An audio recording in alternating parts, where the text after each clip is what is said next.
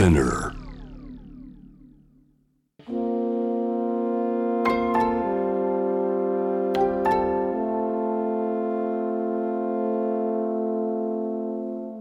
れは誰かの本当の物語。あなたの本当の物語。AUFG ライフタイムブルース This program is brought to you by au フィナンシャルグループ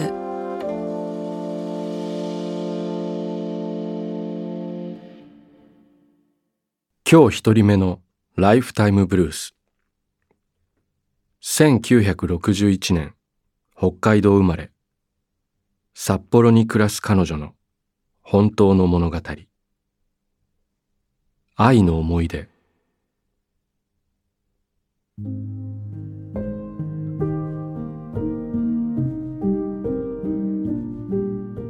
死ぬまで愛するよと言っていた彼。ある日その彼が私の目の前で倒れた。すぐに病院へ搬送した。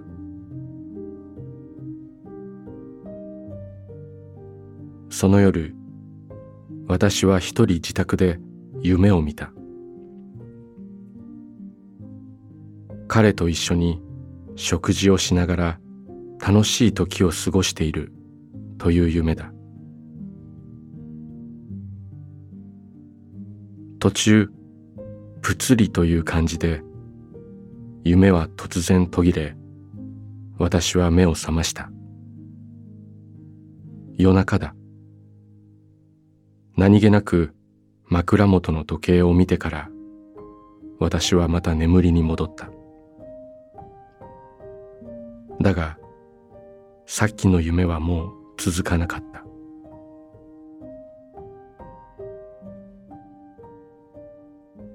翌朝彼がこの世を去ったことを知った。何時何分にと伝えられたその時刻にはっきり覚えがある。見ていた楽しい夢が途切れた時間だ。時計を見たから間違いない。そうか。最後に会いに来てくれたのか。死ぬまで愛するよ。本当だった。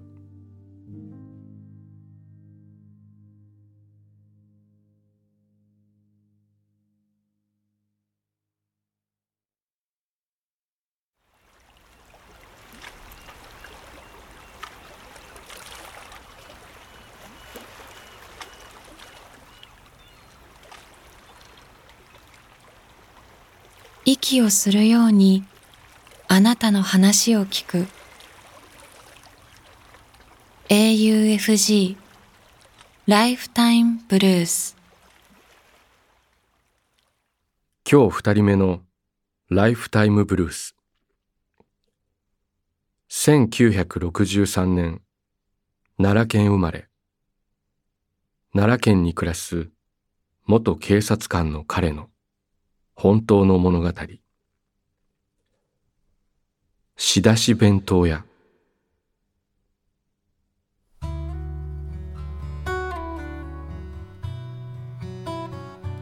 その日私は母が住む実家へと一人車を走らせていた。億劫だなぁと思いながら。その道中はるか昔私の勤務地だった町を通った。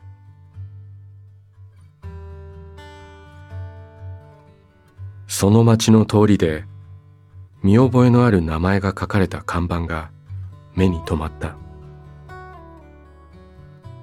それはとある仕出し弁当屋の名前である。看板は新しかったので最近そこに建てられたものだろ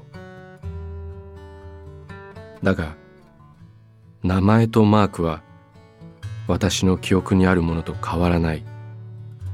昔のままだ。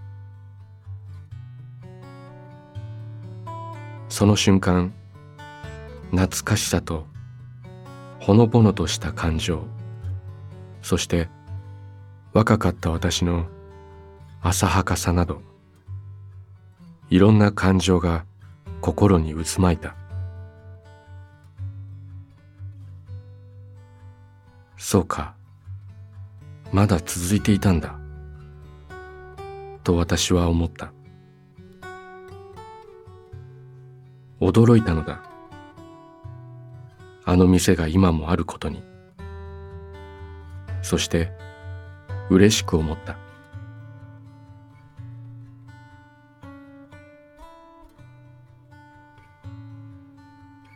40年近く前のこと。私は警察学校を卒業しこの町の警察署に赴任した。人口わずか3万人の町を管轄する小さな警察署である。署員は50人にも満たない。だが若い私には体験するすべてが新鮮で充実していた。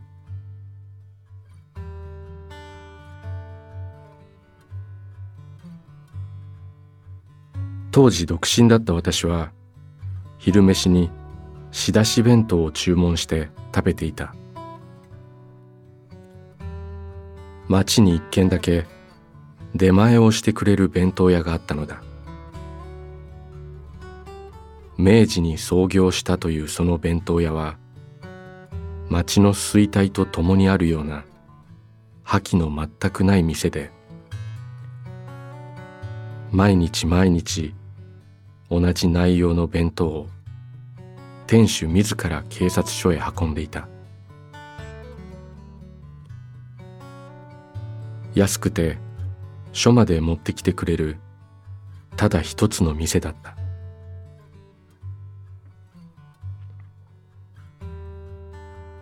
ところがある日町に新しい弁当屋が開店したのである。新しい弁当屋は値段がほぼ同じでおかずのところにはハンバーグパスタサラダなどいろいろ入っていてすぐ人気となった。みんなが頼んでいた弁当屋は注文数をどんどん減らしそのうち誰もそこには頼まなくなった。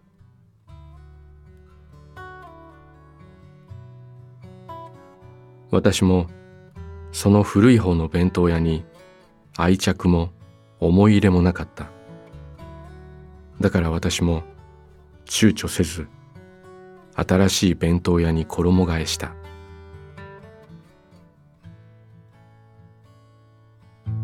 ところがある日私は一つの事実を知った。それは新しい弁当屋の弁当の中身である。署内の各課部署によってその弁当屋は内容に差をつけていたのだ。例えば私が勤務していた地域課に届けられる弁当のおかずと刑事課に持っていく弁当のおかずと差があったのだ。みんな同じ金額を支払って同じ弁当をジムの女性がまとめて注文しているのに店の方で勝手に差をつけていたのである。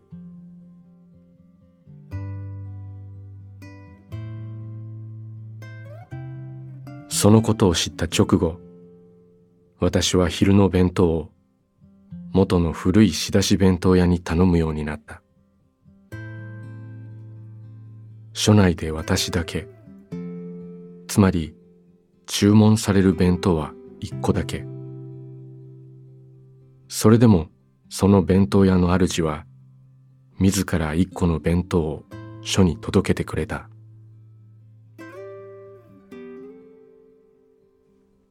たった一つの弁当の注文は続きいつの間にかその弁当には私の好きな魚の刺身が入るようになった。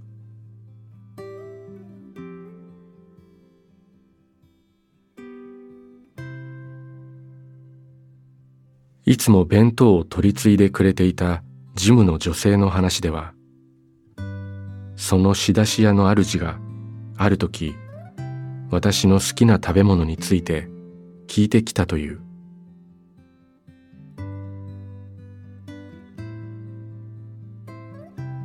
それから一年ほど経った春私は事例を受け隣町の別の警察署へと異動になった。私にとって初めての移動であった。準備を進めていたある日事務の女性から「選別」と書かれた祝儀袋を受け取った。それはあの仕出し弁当屋からのものだった。中には五千円が入っていた。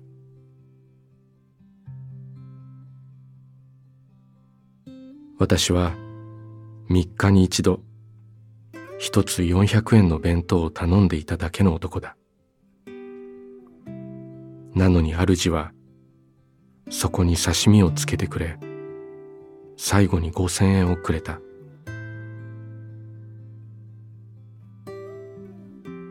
胸をつかれた気分だった。私は浅はかであり考えが足りず幼稚だった。義理人情も何も分かっていなかった。私は結局店の主と会うことはなく別の警察署に移動した。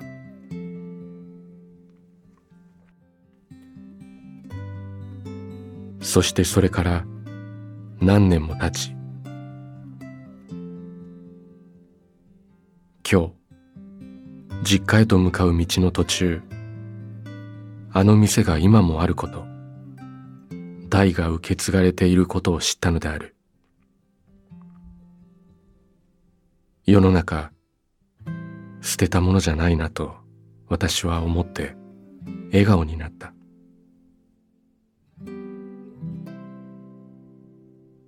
面倒に感じていた実家への道のりは急に晴れやかなものになった。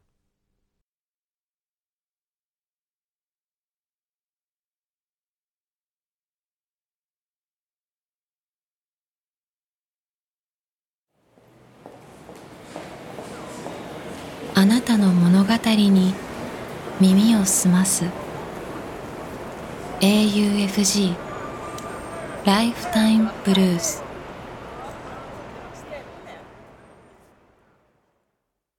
今日三人目のライフタイムブルース1971年愛知県生まれ。愛知県で会社に勤める彼の本当の物語。聞こえる言葉。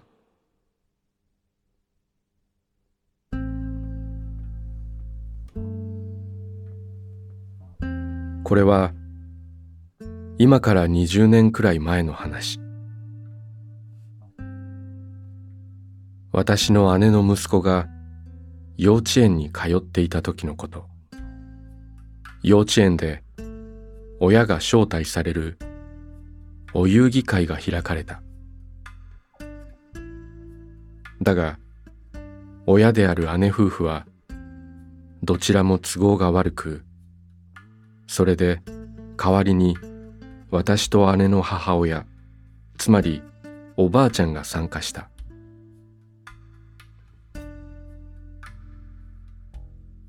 可愛らしいちびっこ劇ダンスなど子供たちが頑張ってみんな笑って喜んでとても楽しかったわとその日の夜おばあちゃんつまり私の母親は笑顔で言った。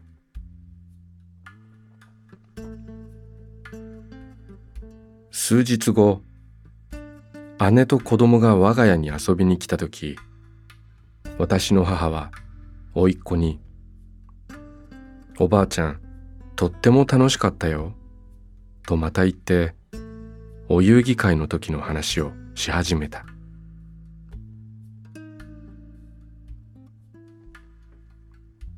母が言った。同じ組のあの子すごかったね。お遊戯会で一番目立っていたね。姉も私もその話題は初耳だったので「それ何?」と質問した。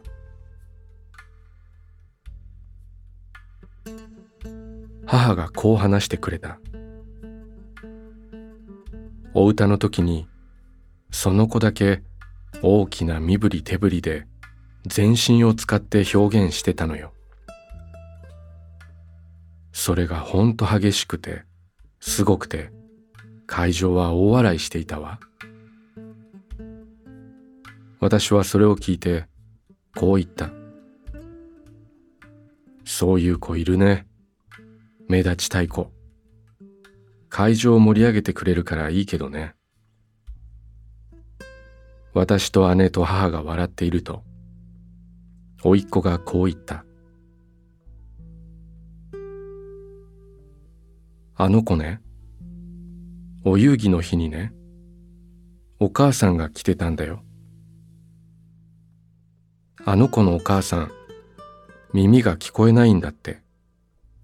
それでなんかさ手とか指とかでやるとお母さんに聞こえる言葉があるって言ってたよ。お母さんにも聞こえるからあの子はいつもそうやるんだって。耳が聞こえない人にも言葉が伝わるんだって言っていたよ。それやるとお母さん聞こえるからあの子お父さんといつも練習しているんだって。笑って話していた私たちはすっかり黙り込んでしまった。母は寝室に行ってしまった。お遊戯会に行かなかった私と姉はそれを聞いてすべてが見えた。涙が出て止まらなかった「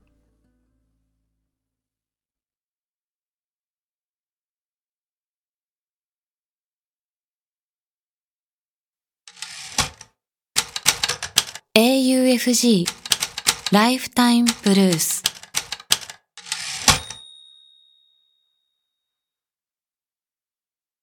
今日4人目のライフタイムブルース。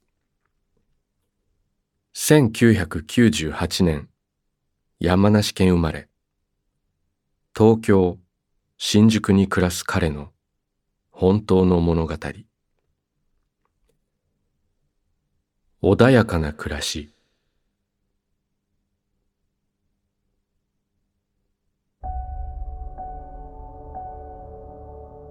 僕が二十歳の時に働き始めた美容室。そしてこの春僕は人生の大きな選択をした。今までお世話になった美容室のオーナー先輩に別れを告げたのである。僕はその美容室を辞めた。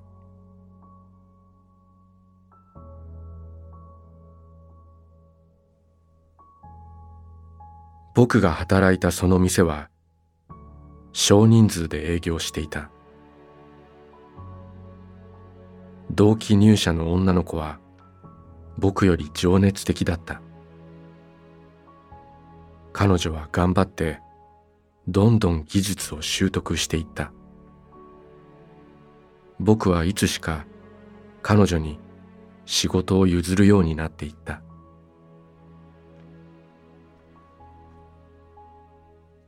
毎日終電までカットやパーマの練習をしていた僕と彼女。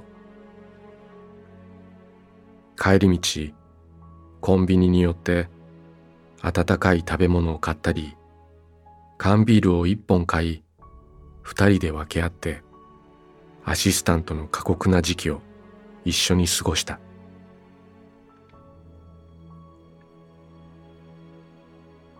僕が店を辞めたいと彼女に相談するより前に会社の飲み会がありそこで僕は飲みすぎてしまいタクシーで先に帰ることになった。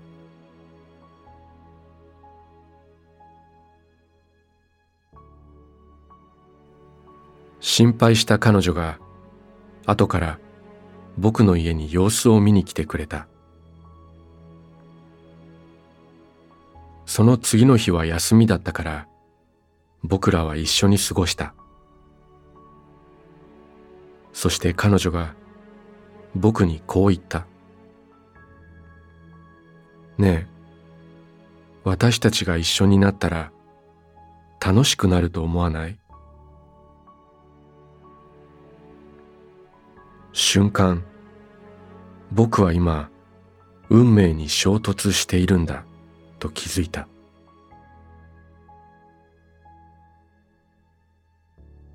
これまでいろんな話をしてきた僕ら。彼女は僕のこれまでの恋愛を知っていたし僕は彼女の恋愛を知っていた。その彼女が僕に一緒にいようと言ってくれた。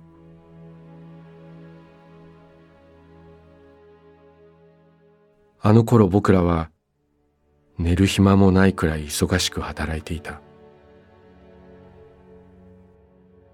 僕は今彼女との時間を一番に考えて生活を送っている。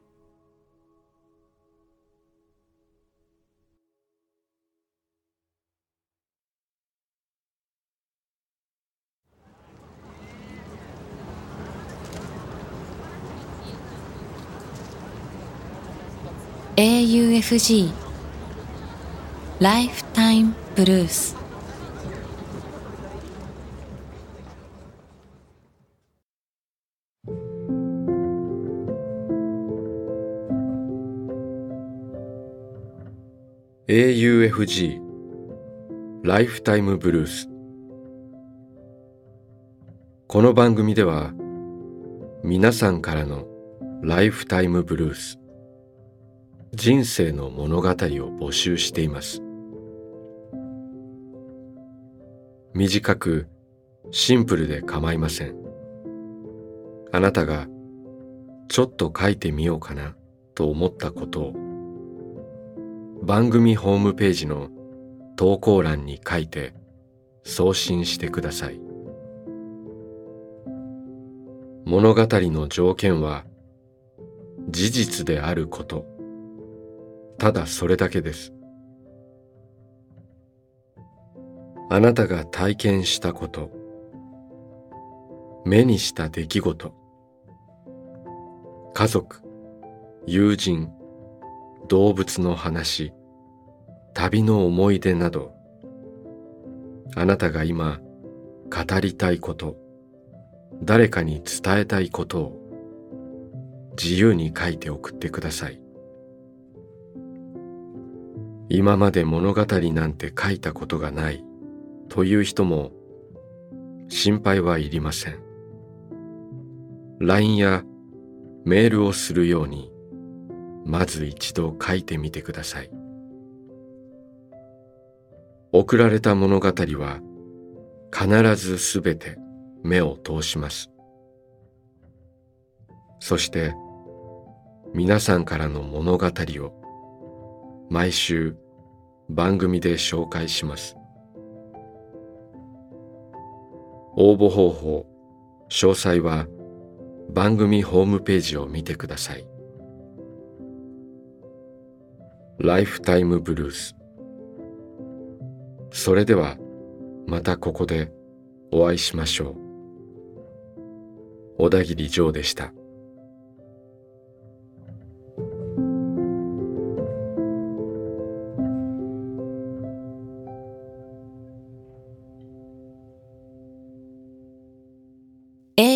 FG ライフタイムブルース